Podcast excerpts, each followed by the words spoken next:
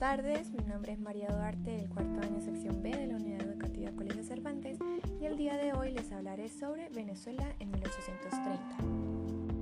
Vamos a comparar este tema con la situación social y económica actual. Comencemos con ubicación de la población. Situación social 1830. En el país solo habían 800.000 habitantes, ubicados en pueblos cercanos a las haciendas. El centro más poblado era Caracas con 5 millones de habitantes no había crecimiento de la población. Se, promovió la inmigración de extranjeros europeos, pero resultó ser muy costosa.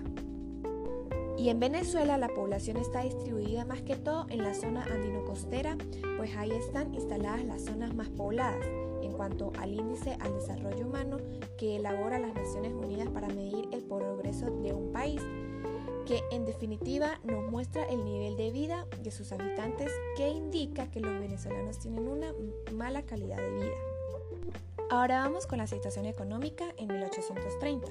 El país estaba en la pobreza, los ingresos provenían de los impuestos de aduana, había poca ganadería, ni, ni quien trabajara la tierra. Las plantaciones se abandonaron, los caminos se arruinaron Qué difícil situación económica tuvo que pasar el país en 1830.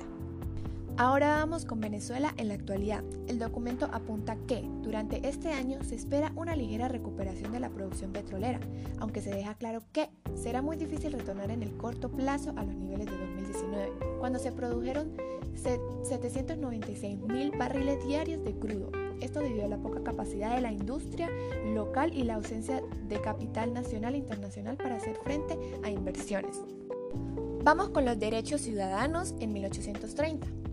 El primero es ser casado o mayor de 22 años. Tener, el segundo es tener una propiedad libre de 300 pesos. Ejercer alguna profesión o industria útil sin, sin sujeción a otro, como sirviente doméstico o jornalero.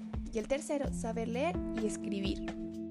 Ahora vamos con Venezuela en la actualidad. El primero es derecho a un ambiente seguro, sano y ecológicamente equilibrado, derecho a la información, participación en asuntos ambientales, derecho a recurrir, legitimación activa, facilitación acceso a la justicia y educación ambiental. Ahora vamos con economía de sustento para el país en 1830. Situación social. La deuda contraída por la nación durante la Guerra de Independencia fue repartida proporcionalmente entre los tres países que lo formaban. La parte que le tocó pagar a Venezuela alcanzó a la cantidad de 34 millones de pesos, 28.5%, a Colombia el 50% y a Ecuador el 21%. Y con esta deuda externa se inició la República Independiente de en 1830.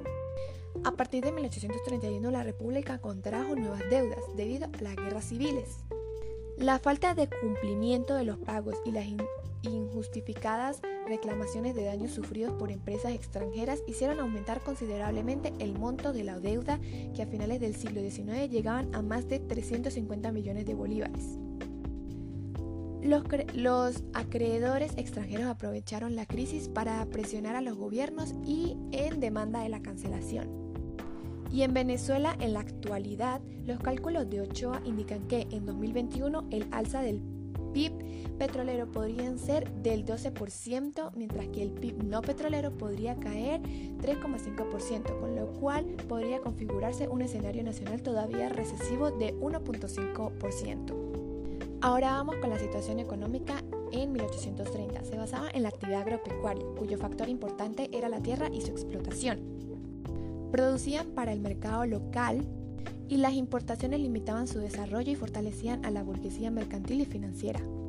Y en Venezuela, en la actualidad, PDVSA redujo su meta de producción petrolera, diaria. Inflación mundial por la pandemia afecta el precio de los productos importados. PDVSA detiene dos unidades de producción de gasolina en Amuay tras incendio.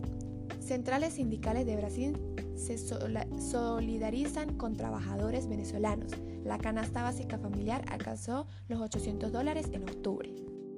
Ahora vamos con sectores favorecidos o no por la economía en 1830. Situación social. Afrontan el desafío de construir la República de Venezuela desde sus cimientos. La población había quedado diezmada. no se había recuperado la agricultura, varios daños sufridos. Y en Venezuela, en la actualidad, CEPA lanzó nuevo informe especial COVID-19, crisis en las empresas y los sectores públicos. Organismo estima que 2.7 millones de empresas podrían cerrar, pérdida de 8,5 millones de empleos.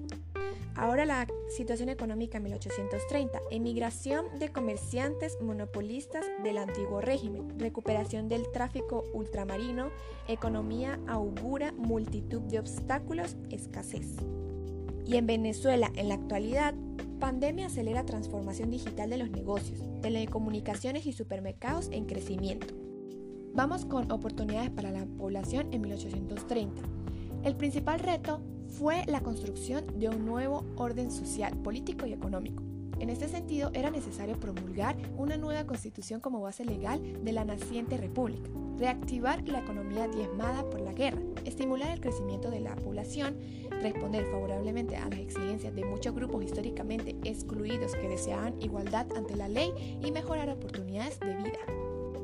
Y en Venezuela, en la actualidad, el bono demográfico presenta oportunidades por la disponibilidad de capital humano productivo versus capital humano dependiente. Se tiene a más personas trabajando y menos personas consumiendo servicios estatales de pensiones salud, educación, entre otros. Casi toda América Latina, menos Venezuela, se encuentra en esta transición demográfica en estos momentos. La crisis económica, política y social que enfrenta Venezuela ha derivado en que se presente básicamente un salto generacional en su demografía. Y ya para culminar, hablamos de fundamento legal y características de 1830. Primero, Título primero de la nación venezolana y de su territorio. Título segundo del gobierno de Venezuela. Título tercero de los venezolanos. Título cuarto de los deberes de los venezolanos. Título quinto de los derechos políticos de los venezolanos. Sistema electoral. De las elecciones en general. De las asambleas parroquiales. De las asambleas o colegios electorales. Disposiciones comunes a las asambleas parroquiales y colegios electorales.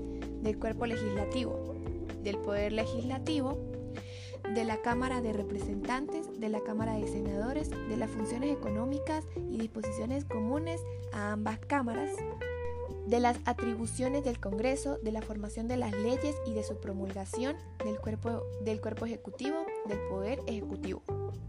Muchas gracias, esto ha sido todo por hoy, nos escuchamos en la próxima.